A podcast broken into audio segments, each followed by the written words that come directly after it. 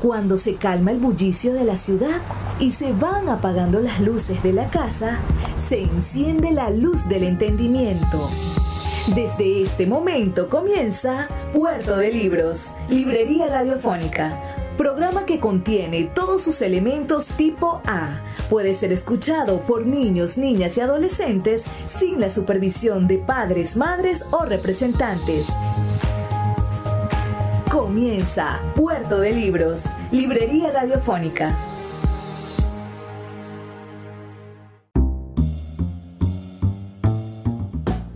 Bienvenidos a Puerto de Libros, Librería Radiofónica. Les habla Luis Peroso Cervantes, quien de lunes a viernes, a través de la Red Nacional de Emisoras Radio Fe y Alegría y todas las noches, lleva a sus hogares este programa con buenos libros, con buena literatura, con excusas para el entendimiento y también, de vez en cuando, con buen cine. Y la noche de hoy tenemos una noche de cine. Vamos a estar conversando con un realizador audiovisual, con un hombre de cine, con un ah, hombre que le ha dedicado los últimos, que serán? 40 eh, años al mundo de la producción audiovisual y de específicamente la dirección de arte que es una de las más difíciles y quizás más incomprendidas de las disciplinas que se suman en la construcción de una película. Me refiero al artista uruguayo, Matías Tica. Matías, bienvenido a Puerto de Libros, Librería Radiofónica. Gracias, buenos días. Eh, es, Ticas, mi apellido es Ticas, termina en este. Digo para, para que sigamos. Ah, perfecto. ¿Cómo, estás, Matías? Cuéntanos una cosa. Eh, ¿En qué parte del mundo te encuentras ahorita? En Caracas. Vivo en Caracas y me encuentro en, mi casa. Excelente. Mira, eh, nosotros salimos a través de la Red Nacional de Emisoras Radio Fe y Alegría, son 23 emisoras. Bueno, nos escuchan desde el Amazonas, desde el Tamacuro, a, la parte más oriental, pero también nos escuchan en Paraguaypoa, en Machiques, en la parte más occidental del país, toda la geografía nacional conectada para encontrarnos con el mundo del, del arte y con el mundo de la intelectualidad. Hemos comenzado preguntándote cámaras o antes de comenzar la entrevista, ¿en qué año naciste? ¿No? Naciste en un año mm, crucial quizás para, para la democracia venezolana. Aquí en Venezuela, en el 66, vivíamos un proceso de, construcción de la, democracia. Entraba a gobernar a Raúl Leoni. Y con Raúl Leoni, bueno, empezaría un poco la primera sucesión electoral pacífica en la historia de Venezuela. Eh, no era lo mismo en, el Uruguay, los años 60 y 70 fueron convulsos para Brasil, para Uruguay, para Argentina. Háblanos un poco de, tu nacimiento, de tus padres, de, dónde comenzó tu inclinación por, las expresiones artísticas. Bueno, mira, este, sí, como dices, es, en el año que yo nací empezaron ciertos problemas ahí en, en Uruguay, toda esa zona del sur de hecho, yo cuando tenía un año nos fuimos de Montevideo a Brasil primero y a los pocos años nos fuimos a España. O sea, nos tuvimos que ir por, por esos problemas sociales que habían en esa época. Y yo crecí, digamos, en Barcelona, España, desde los cinco años más o menos. Yo y mis hermanos después. mira, Ajá, dime. Eh, yo tengo una, muy querida amiga uruguaya también que, tendrá tu edad casi. Ella se llama Luz Labat, es actriz. Y, y le pasó casi exactamente lo mismo, ¿no? Sus padres salieron del Uruguay y, se vieron obligados, fueron a España y de España también salieron por las mismas terribles condiciones. Llegaste a Venezuela a tus 22 años, en el año 1988, me comentaste también antes de comenzar la entrevista, ese, ¿por, qué elegir Venezuela? Ya eras un, joven, un adulto, llegaste solo, viniste con tu familia, ¿qué, te ofrecía Venezuela como, como joven?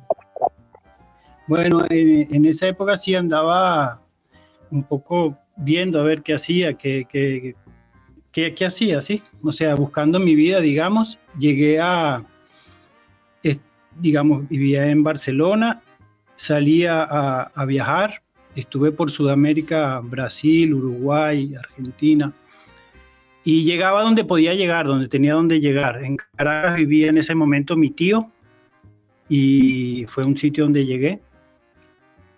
Eh, él en ese momento estaba trabajando como escenógrafo, tenía un taller de escenografía aquí en Caracas y hacía muchos comerciales. Este, yo llegué a su casa, empecé a trabajar con él, me encantó, o sea, el cine desde la primera vez que, que trabajé ahí me, me enamoró y, y, Caracas también, o sea, fue todo, todo junto. el, la ciudad, la gente y el, y el trabajo. Se juntaron esas tres cosas y aquí me quedé. Mira, me parece interesantísimo esa, es decir, antes de llegar a Caracas en el 88, ¿no habías eh, tenido contacto con las expresiones cinematográficas ni con el arte o hay algo mm, ancestral, algo que está allí en tu, en tu familia? Mi padre fue, hizo teatro toda su vida, fue escenógrafo de teatro toda su vida.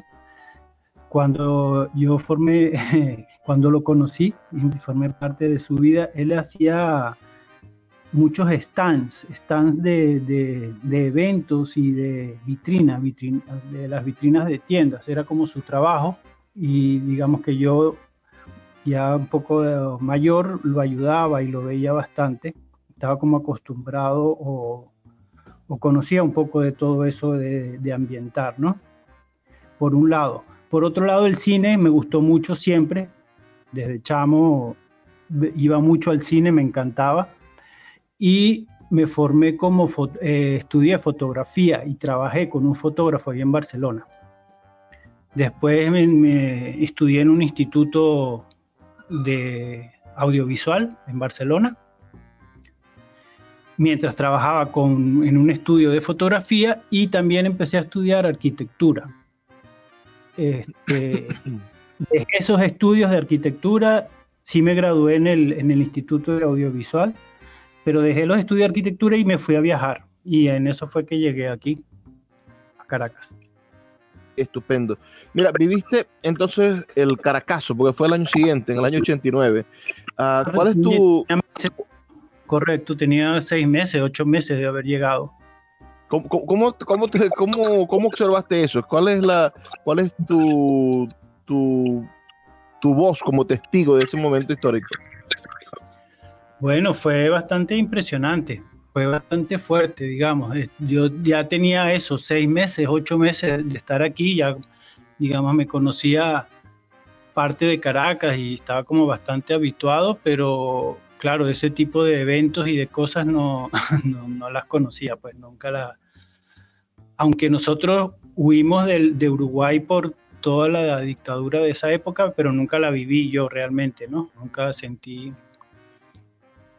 nada de eso. Entonces ver todo eso, lo militar en la calle, quedarte encerrado en la casa, que no podías salir, te asomabas por el balcón y veías las, las, ¿cómo se llaman? Las tanquetas, los camiones y la vaina y todo eso, bueno, era como extraño, nuevo para mí. Eh, yo vivía en, ese momento en el Marqués, entonces tenía Petare bastante cerca y se escuchaba, ¿no? Todos los tiroteos, los tiros, todo el zaperoco que se armó todos esos días. Trabajaste en El Amparo, en esta película que, que habla sobre esa masacre política.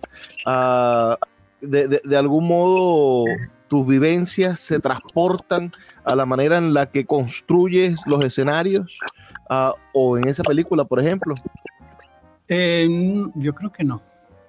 Realmente, o no lo sé, si, si, si a lo mejor inconscientemente puede ser, pero no, no conscientemente.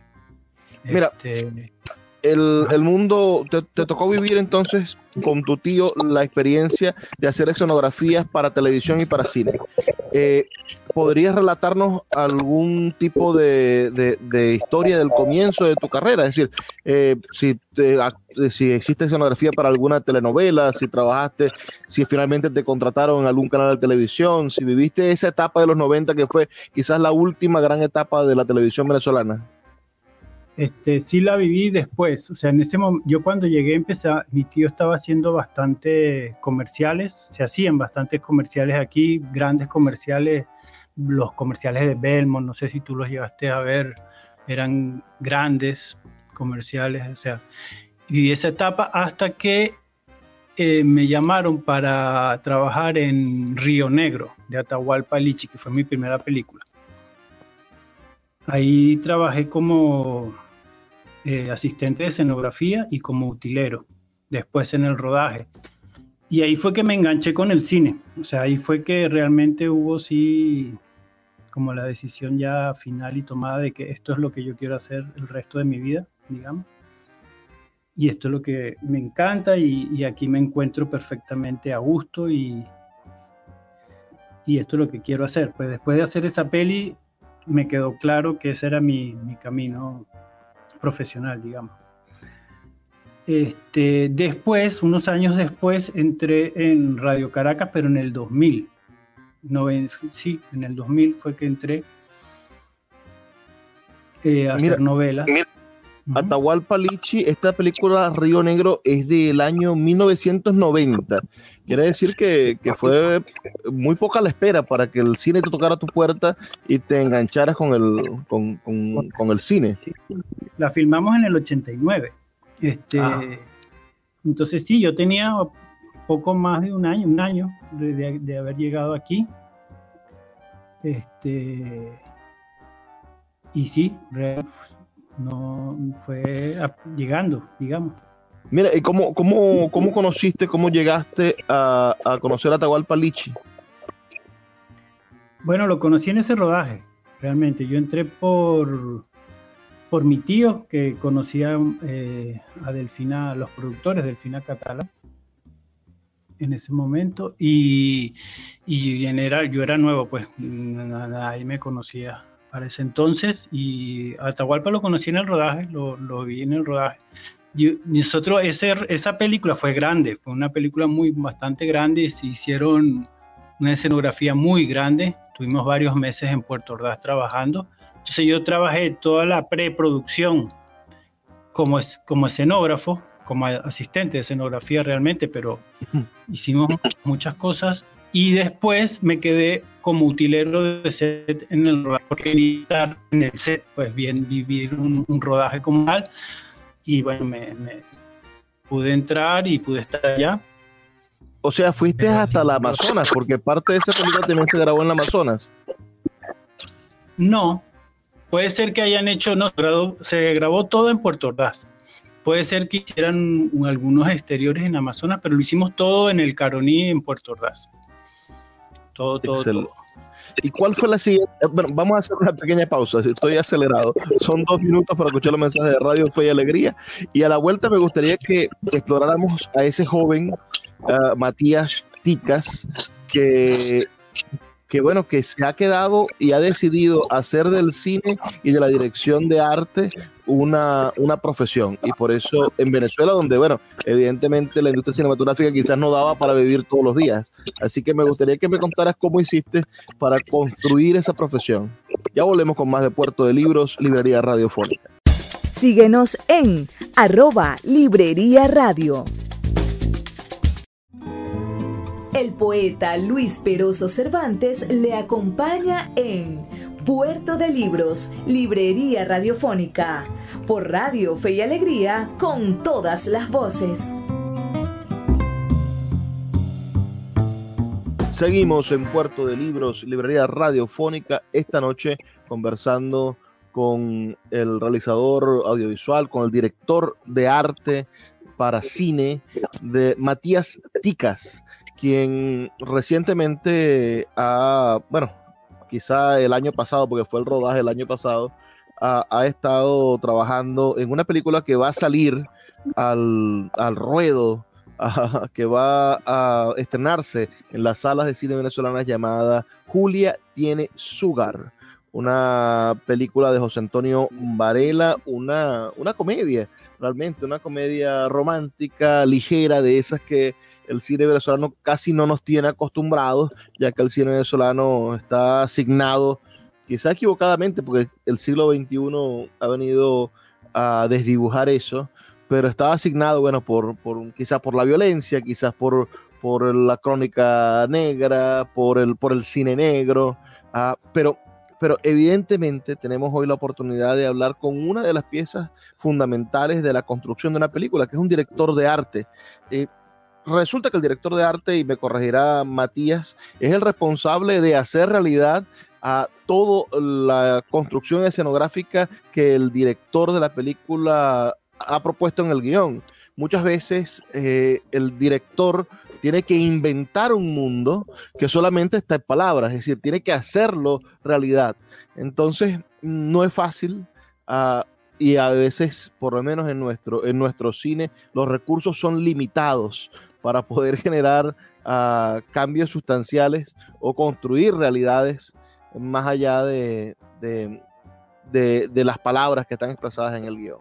Uh, y quizá el, director no lo entiende cuando está dibujando ese guion o el escritor no entiende cuáles son las limitaciones reales que tiene el, presupuesto o que va a tener el realizador el director de arte para, para, hacerlo realidad. Matías trabaja desde el año 1989 en el mundo del arte, se inauguró con la película Río Negro y ahora mmm, la pregunta, Matías, es cómo hiciste para configurar esa profesión, es decir, para decirte me voy a dedicar a hacer esto, me voy a dedicar al mundo del cine con esto porque, porque me encanta, porque creo que, que es lo que, lo que nací para hacer, no sé si lo pensaste de esa manera. Uh, ¿Y cómo fueron esos años 90 en la construcción de esa profesión? Bueno, este, como te estaba contando, sí, después que tuve mi primera experiencia con Río Negro, me quedó clarísimo, así de una manera, eh, ¿cómo se podría decir? De una manera indudable, que esto era lo que yo quería hacer, quería hacer de mi vida, de mi profesión. Este, bueno, sí, en ese momento no se estaba, no se rodaba, se, era como un final de una buena época de cine aquí en Venezuela. Eh, yo en ese momento me dediqué a hacer escenografía, básicamente, que era lo que venía haciendo con, con el taller que tenía mi tío. Pudimos hacer, pude hacer varios comerciales en ese momento, eh, pero yo lo que quería era hacer películas, cine, ¿no? Entonces cada vez que había una oportunidad, cada vez que sonaba alguna, trataba de, bueno, de entrar, de que me llamaran, de, qué chance tenía de poder hacer la escenografía. Yo en ese momento pensaba en escenografía. Este, tuve más o menos suerte, pude hacer algunas cositas en varias películas, hasta que después de ya tener un cierto rodaje y cierta experiencia en, en escenografía, eh, se me dio la oportunidad de hacer dirección de arte. Había hecho había hecho eh, varios unitarios que en esa época se hacían para Venevisión como director de arte, digamos, para coger experiencia y, y, y, y ampliar un poco más la, la profesión. Y de, hasta que me salió mi primera dirección de arte, que fue Sucre, de Ali Dávila, que por cierto la vi hace, hace este sábado, la pasaron en el trasnocho, una función especial. Y bueno, a partir de ahí, eso fue en el 93, 93 fue mi primera peli como director de arte, que fue Sucre de Alidad. Y después a partir de ahí sí no he parado, digamos, con más o menos con eh, los vaivenes del mercado, digamos, y la, y la economía del país. Ha habido sus bajas, sus altas. Me, me siento bastante, o sea, es, creo que he sido bastante afortunado en, porque he tenido más o menos trabajo y buenos trabajos. Creo que he participado de las buenas películas que se han hecho en Venezuela. En, Mira, va, va, vamos a hablar de esa película que me comentas del 93, de Sucre, una película de época. ¿Qué, qué, qué, vital, de, ¿Qué vital importancia es el director de arte en la construcción de una película de época? ¿Cómo hiciste para, para definir eso, para conseguir los colores, es decir, para soñar y ejecutar a el lugar en el cual se van a desplazar en el tiempo los personajes? Bueno, sí, es, o sea, ese es el trabajo, realmente, o sea, darle, darle la imagen a, la película, ¿no? O sea, no solamente la escenografía y la ambientación, sino todo, juntar los personajes, cómo se visten y, todo el, y todo el ambiente que rodea a cada personaje y las escenas, ¿no? es el trabajo del director de arte. Yo me acuerdo que para esa película hicimos, bueno, mucha investigación de, de, todo, cómo se veía, y, lo que más me preocupó en ese momento, que todo eso lo recordé ahorita porque la volví a ver hace, unos días, era que toda la vida de Sucre, él estuvo de guerra en guerra, digamos, ¿no? Y pasaba de una guerra a otra y de una guerra a otra, y pasaba muy poco tiempo, digamos, en paz. Entonces, tener que todas las imágenes a su alrededor, todos los espacios donde él estuviera, se sintieran eh, como medio sucios, digamos, sucios, o sea, que no estaban, no eran sitios plácidos ni, acogedores, sino más bien se sintieran incómodos y, bueno, la, la premisa. Cosas salieron muy bien, otras no tanto, claro, de, tiempo, pero... Una cosa que, que la telenovela no, no tiene es ese sentido de desgaste, ¿no? porque tú ves una telenovela y ves a la protagonista que se levanta con las cejas puestas, con el maquillaje, con la cosa, y esta gente no duerme, no se baña, no tiene... Ah, y, lo mismo sucede con, la escenografía de la telenovela, ¿no? El propio hecho de que se grabe todos los días dos y tres capítulos hacía que, que bueno, que los muebles fueran nuevos, que las casas no tuvieran desgaste, que hasta la casa de los pobres tuviese una nevera y una cocina nueva. Ah, no debía pasar lo mismo en el cine a pesar de la experiencia cinematográfica. Mira, por aquí entiendo que has desarrollado también, trabajaste en la telenovela, trabajaste en, una telenovela que a mí me pareció muy curiosa, quizás tuve la oportunidad de verla, La Mujer de Judas. ¿Trabajaste en La Mujer de Judas? ¿Cómo te fue allí? Bien, muy bien, fue una muy buena experiencia. Este, esa fue mi última novela ahí en Radio Caracas. Ya había hecho dos anteriormente. Fue una experiencia buenísima. Yo estoy súper contento. Creo que La Mujer de Judas fue un buen final, digamos, de, mi etapa novelera. Y quedó, quedó chévere. O sea, fue, eh, evidentemente, sí hay muchas cosas que uno no, como cineasta, digamos, como más afín a, las películas, pues es otro lenguaje, ¿no? Y tienes que, que trabajar en él. O sea, una vez que lo entiendes y lo le puedes sacar partido a eso también, ¿no? Tiene muchas, muchas ventajas en cuanto a, a medios que, que dispones, que, que, en las películas muchas veces no los tienes. Este, en fin, tiene sus cosas buenas. Pues. Yo la disfruté mucho y creo que quedó un buen trabajo.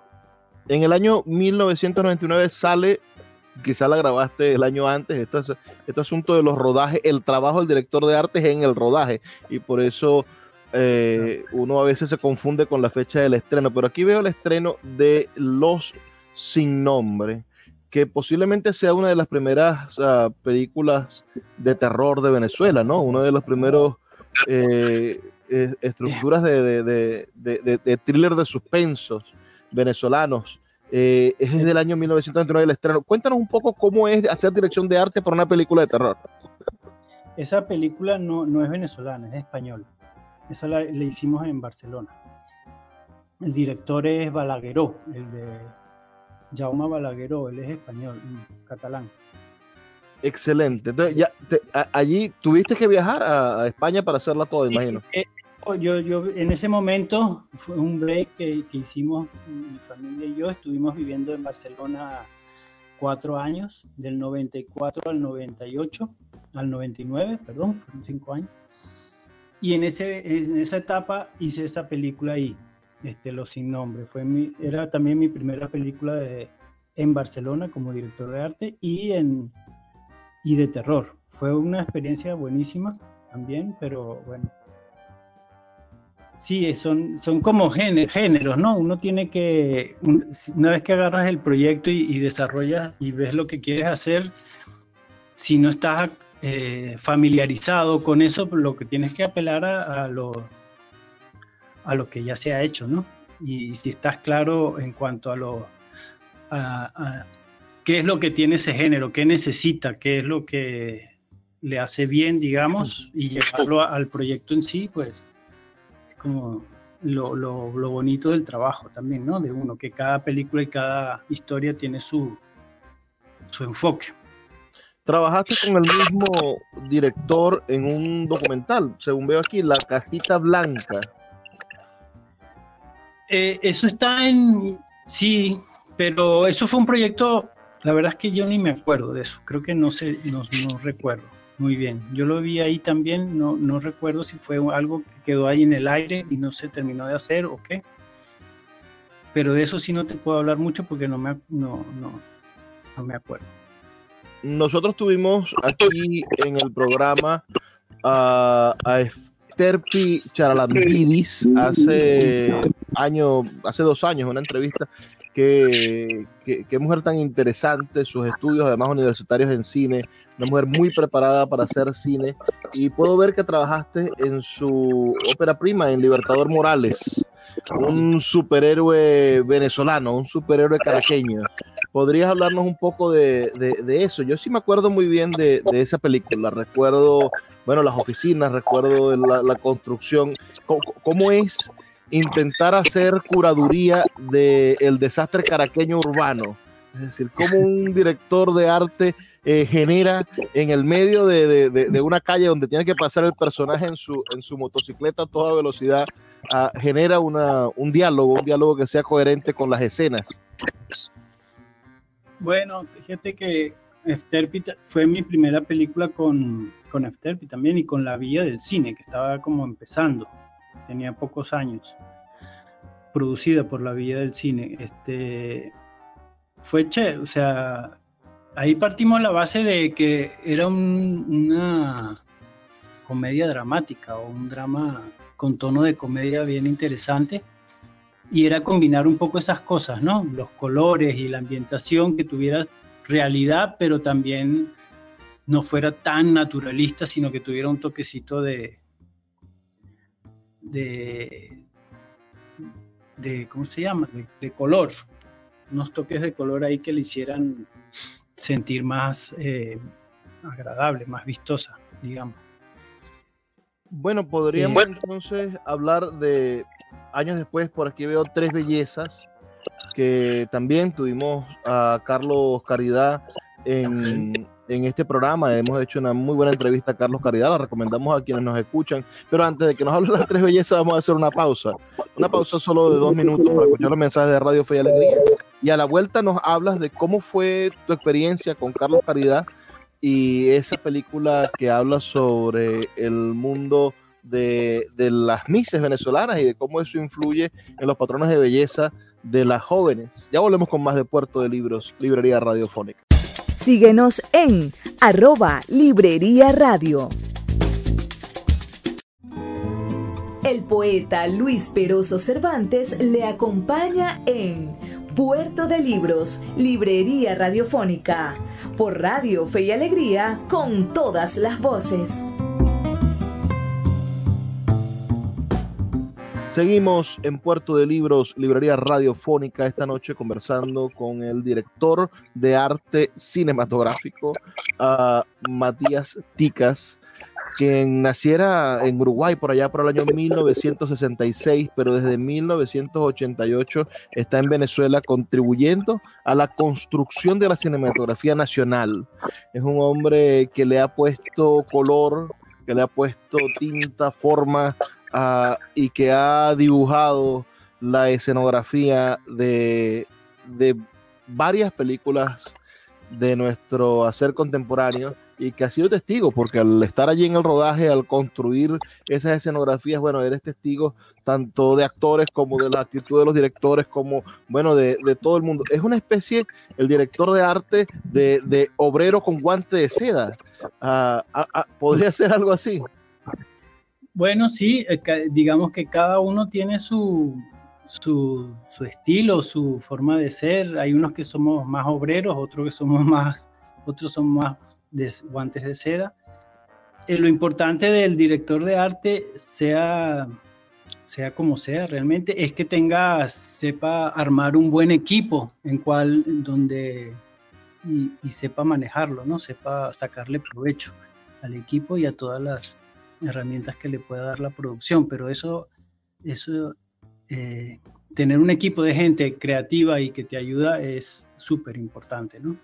Entonces, yo, sé, yo suelo ser más obrero que, mano, que guante de seda, por mi estilo, por mi forma de ser, pero sin, sin olvidarme también de, la, de lo sutil de la, de la seda, ¿no? Tres, tres bellezas de Carlos Caridad Montero esa, esa película tiene sus cualidades, digamos, tiene su, su crítica a, lo, a los venezolanos. ¿En qué manera contribuiste, Matías? ¿Cómo, cómo, cómo configuraste el, esa película que tiene mucho que ver con, con un, un, diálogo con, con, el lugar donde se encuentran esas mujeres también, ¿no? Porque son las mujeres, son definidas por sus estancias casi.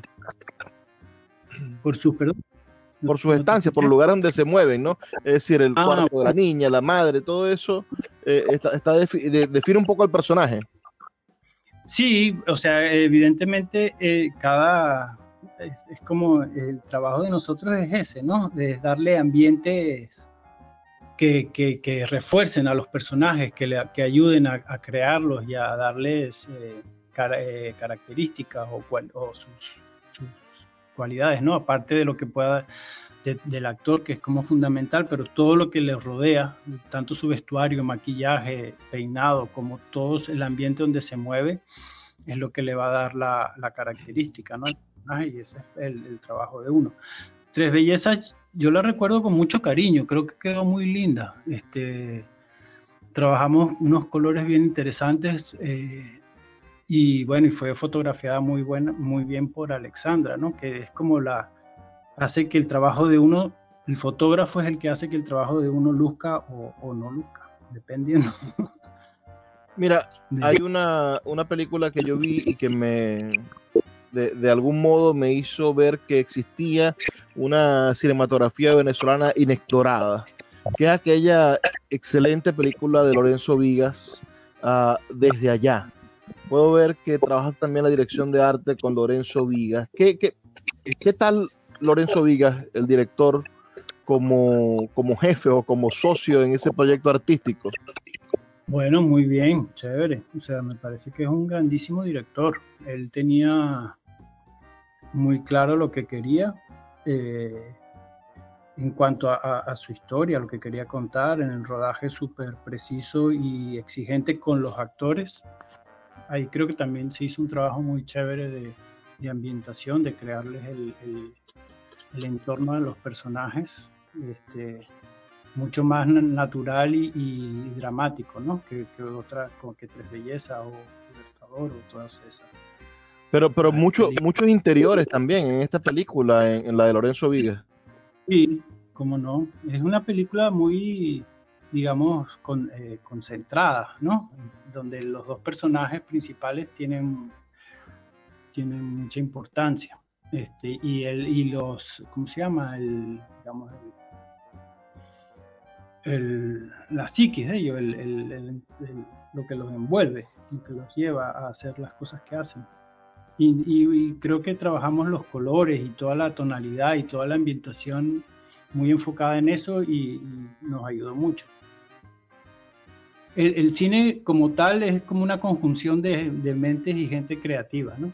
Donde si consigues juntar a, a varios bien enfocados en, en, el proyecto, pues se consiguen cosas muy, muy lindas. Ahora sí, el amparo, que estuvimos conversando sobre ella al principio, a muchos más exteriores. Cuéntanos de, de, de, esa película, que además es un hito de denuncia, ¿no? Es un hito, es una película a mi, a mi modo de ver, que rescata un poco la tradición de, de Chalbó, que se hace, sí, que, sí. Que, que, que, se conecta con ese cine de los años 70, pero uh -huh. que, que no deja de ser una nueva forma de ver el cine venezolano.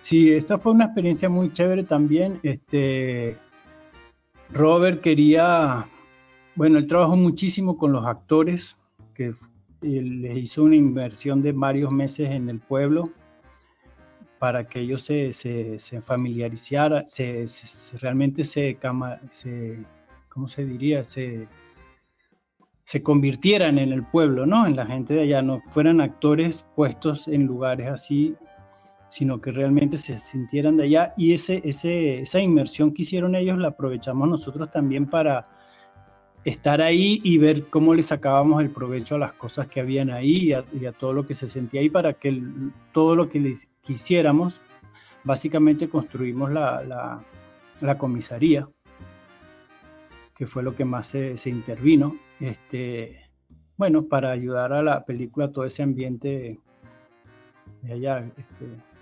esas pelis son buenos, buenas, buenos ejemplos, buenas películas, tienen me traen buenos recuerdos también. Mira, muy bien. Con, Miguel Ferrari tengo una duda. ¿Trabajaste en La Noche de las Dos Lunas, según puedo leer aquí? Pero no sé si también trabajaste en Azul No Tan Rosa. No, no, no. Azul No Tan Rosa no. Dice La, Noche de las Dos Lunas de Miguel. La Noche de las Dos Lunas es una película muy compleja de Miguel. Es decir, si Azul Tan Rosa tiene una estructura lineal de principio a fin y es algo cómica, La Noche de las Dos Lunas Ah, diluye la, comicidad en, el medio de una metáfora ah, compleja. Quizás no la recibieron con la misma gracia con la que se recibió eh, el, el Asunto tan Rosa, pero a mí me parece una excelente película. Y allí evidentemente los colores, las casas llenas de cosas, es decir, los detalles. Ahí hay una mano experta de un director de arte. ¿Puedes hablarnos de, cómo, ah, y además háblanos si puedes un poco de, Miguel? De Miguel Ferrari, que me parece uno de los directores más interesantes contemporáneos de Venezuela. Bueno, este Miguel me, me llamó para hacer esta peli y me encantó el guion, me pareció muy chévere. Me, después estuvimos hablando de la propuesta que él quería, que me pareció muy, muy, muy interesante. Miguel trabaja muchísimo, o sea, estudia mucho todo, es de los que se hacen sus storyboard y sus planos y tiene a todo el mundo bien, quiere que todo el mundo esté muy, muy informado y bien claro de lo que está haciendo, entonces se trabaja muy bien con él. Y en el rodaje él se enfoca en los, en los actores, por supuesto, y deja que todo lo demás vaya fluyendo con un trabajo de pre que se hizo bastante grande. Entonces, sí, fue una película bien bonita también en ese sentido de que la pudimos disfrutar ambientando todos los espacios de, los, de ellos y sobre todo contrastando los dos personajes femeninos, ¿no? Los dos ambientes y las dos características de esos dos personajes que después se encuentran en el parto.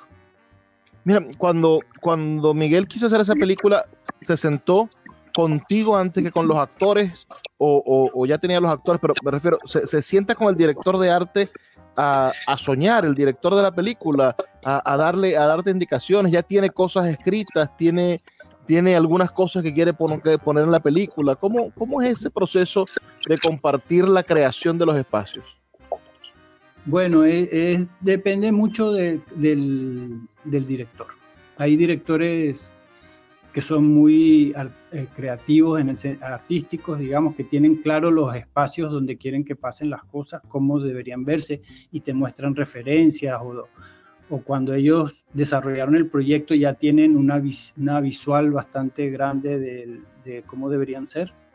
Y hay otros que no, que, realmente ellos se enfocan en, los, en el trabajo de los actores y en las escenas como tal y dejan un poquito que uno proponga y haga lo que, lo que quiera, básicamente, ¿no? Evidentemente siempre hay conversaciones previas, ellos te dicen qué esperan de la película, cómo esperan que se vea, y uno va eh, también averiguando y escarbando y proponiendo, entonces así uno va creando un poco el, ambiente, ¿no? Que quiere lograr en esa película. Este, depende de cada director la manera de trabajar en eso, ¿no? Eh, Miguel era, sí tenía muy claro muchas cosas, él me habló de, de referencias, me mostró muchas imágenes y después en cada escena como tal, él la iba describiendo Entonces veíamos qué era lo que necesitaban que hubiera en, el set en para esas escenas que, era importante, qué era lo que debía verse y todo eso, ¿no?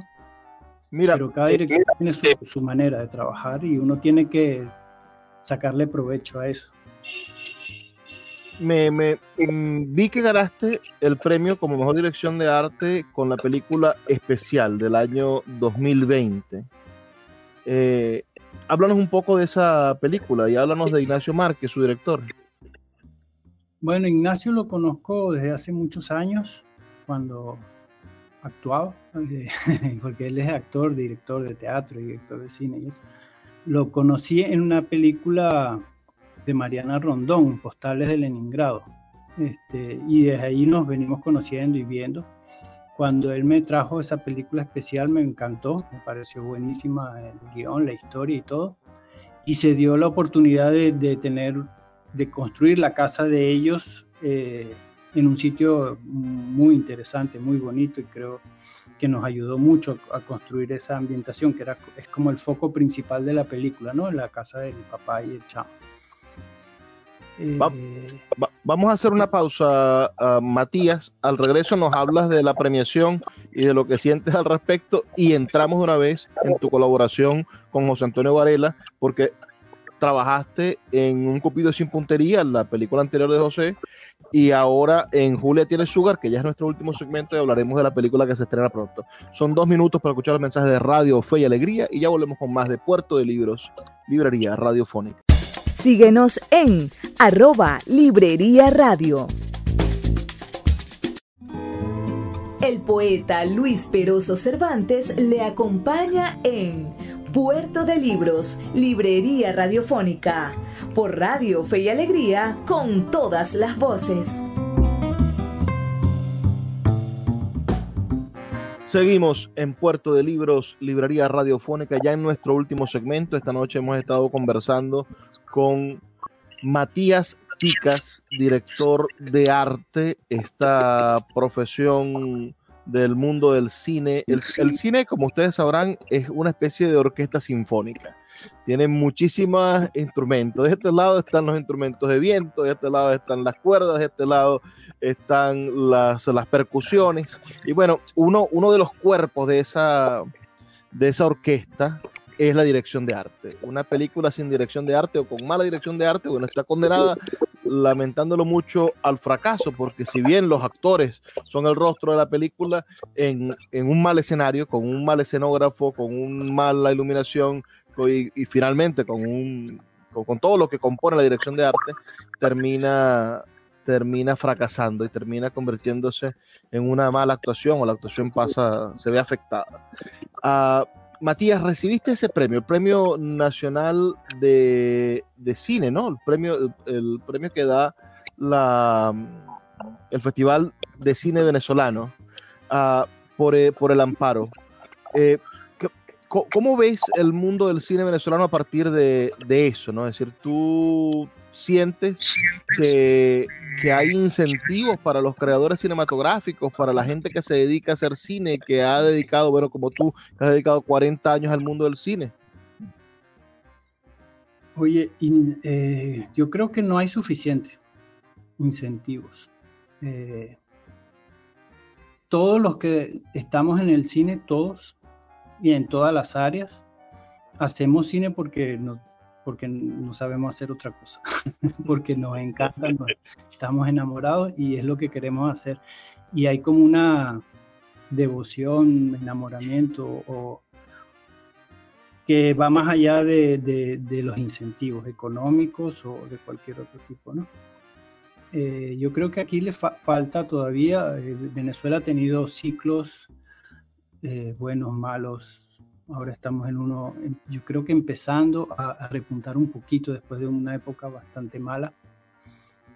Eh, evidentemente todo el ambiente social y económico nos afecta mucho. Hacer cine no es barato, digamos, pero bueno, por suerte ahora es más o menos factible o, es, posible hacerlo sin grandes eh, gastos como antes. Pero sí, no, yo creo que está, no, así como sé. no te preocupes, no te preocupes. Personal que, que, que retribuciones de otro tipo, ¿no?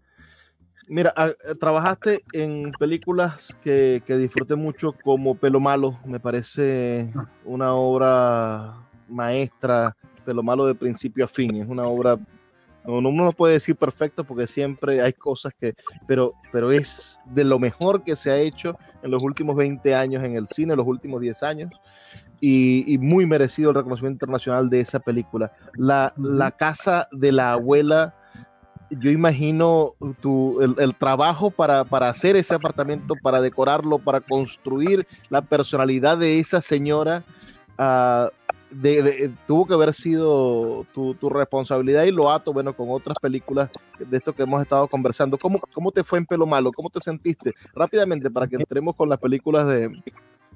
Bien, bien, no, me, me encantó esa película, me parece que fue yo estoy muy contento con el trabajo que hice, pero muy contento con la película en sí. O sea, creo que fue una película excelente, de las que a mí más me gustan, de las que yo he hecho como película. Este, no, fue buenísimo. O sea, realmente fue un gran trabajo. Evidentemente todos los trabajos tienen sus, problemas y sus cosas que hay que enfrentar y tratar de enfocar y, y, es, y es importante que no se note en la película también como un plus que uno tiene que poner para que todos los problemas que hayan eh, no, se, no se resientan en la película, ¿no? Y bueno. Mira, no, no, no he visto La Sombra del Catire, eh, donde ah. también trabajaste. Tengo, tengo esa deuda, debería buscarla, no sé dónde verla realmente, pero... espero que la estrenen aquí, realmente, no, ojalá se estrene este año o, pronto. Se estrenó en el festival de ahorita en Polonia, que ganó. Se estrenó el año pasado, ¿no? Sí, 2023 nos dice la fecha aquí. Ahora, entremos en materia y hablemos un poquito de la película que se va a estrenar recién. Es decir, trabajaste con José Antonio Varela, el director de esta película, en Un Cupido sin Pontería, que fue una película rodada en pandemia. ¿Es más difícil, fue más difícil hacer dirección de arte en pandemia o, o, las, artes y la experiencia te permitieron hacerlo normalmente? No, no, era ya, digamos que era la época en que se estaba empezando a, ya no era tan estricto todo, eh, no, salvo cuidarnos todos y, tratar de no, de que no haya ningún afectado, pero no, no hubo ningún problema por eso. Pues ambas películas, Un Cupido sin Pontería y Julia tiene Sugar, son comedias. ¿Cómo, ¿Cómo ponerle ese acento a la comedia desde la dirección de arte? ¿Cómo hacer que, que lo dramático no sea tan dramático y que quizá alguien entienda solamente con los colores que están alrededor que hay una que, que hay una escena que es graciosa? Es decir, ¿cómo contribuye el director de arte a eso? Bueno, esos son eh, eh, eh, como, o sea, son películas muy de género, entonces géneros tienen sus, sus, sus ¿cómo se dice? Sus estereotipos, sus, su, ¿cómo se llama? Sí, estereotipos, creo que lo... Ideas ya preconcebidas que todo el mundo tiene en la cabeza, ¿no? De, ver tanto cine de, ese tipo. Entonces es un poco quedarte con lo que sabes que funciona, que está bien, que, que eh, es eh, parte del, género, no inventar nada raro para no sacar a, nada de, nada de la historia, ¿no? Este, Cupido eh, fue muy, muy lindo hacerlo porque era básicamente un, tenía muy pocas locaciones, o sea, era la casa principal y el lugar de trabajo eran como los dos únicos sitios donde pasaba casi toda la película, entonces nos enfocamos y pusimos todos los esfuerzos de producción ahí y creo que quedó muy linda, muy linda peli. En Sugar sí ya, en Julia ya tiene un poco más de, de producción, digamos, tiene que lugares mucho más vistosos,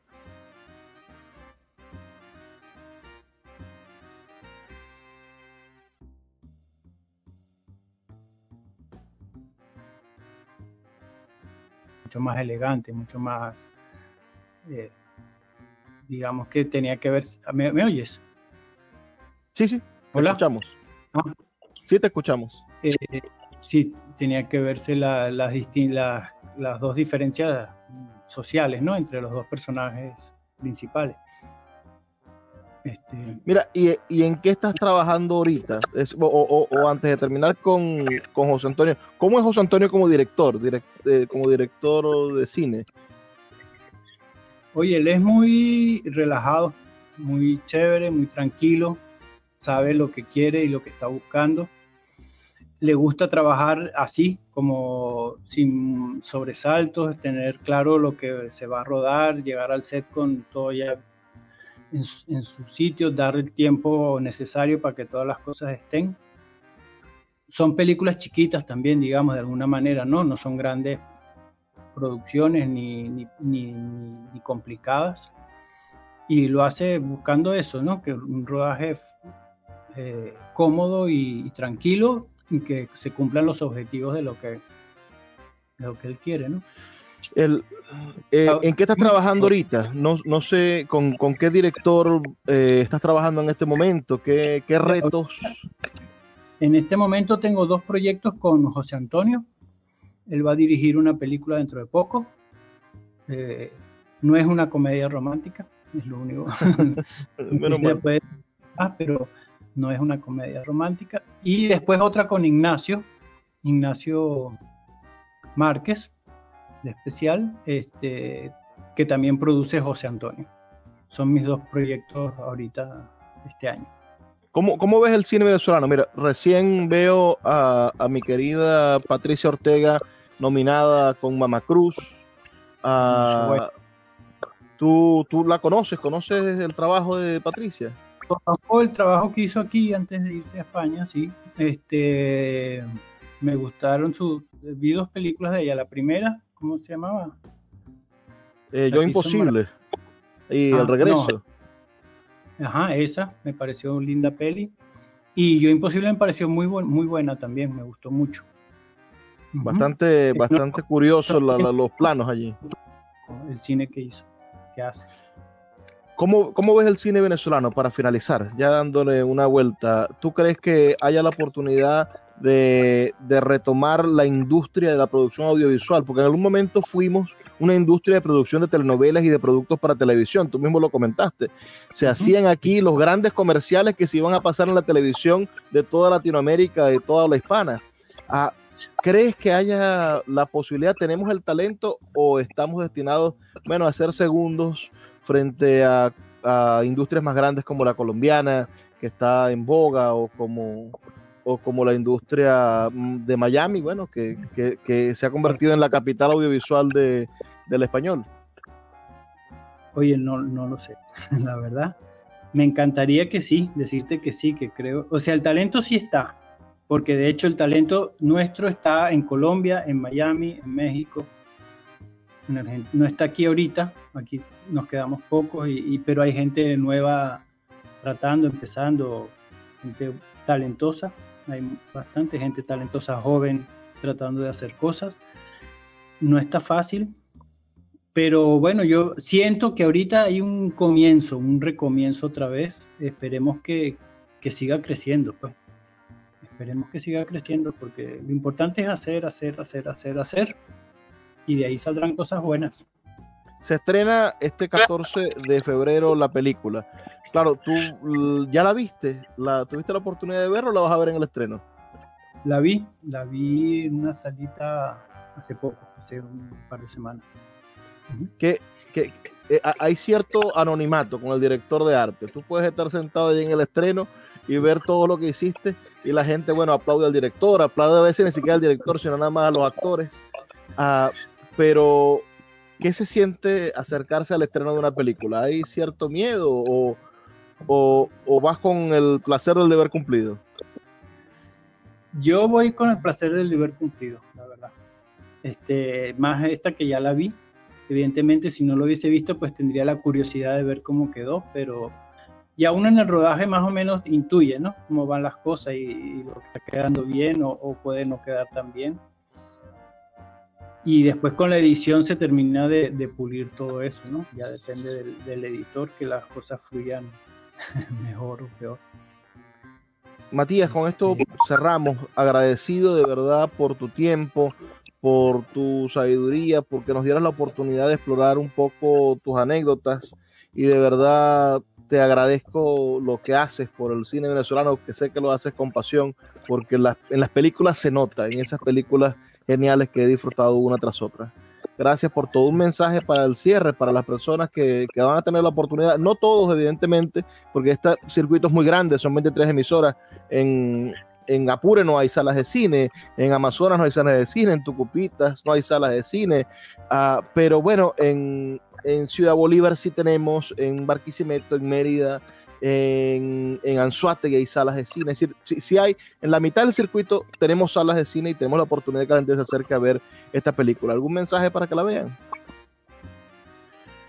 Bueno, es importante que vayan al cine, que vean. Esta, esta película es entretenida, es divertida, es para pasar un buen rato en familia, pasarla bien. Creo que se han hecho últimamente algunas comedias románticas aquí en Venezuela que son lindas de ver, que de disfrutar, donde uno puede sentirse muy a gusto y identificado con los personajes porque son como nosotros, venezolanos. Así que eh, hay, que ir a verlo, hay que verla y disfrutarla. Escuchamos entonces la voz de Matías Ticas, director de arte del cine venezolano.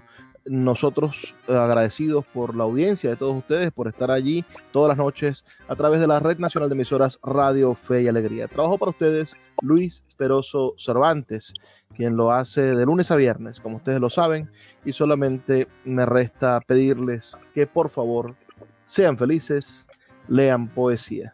Gracias por estar allí.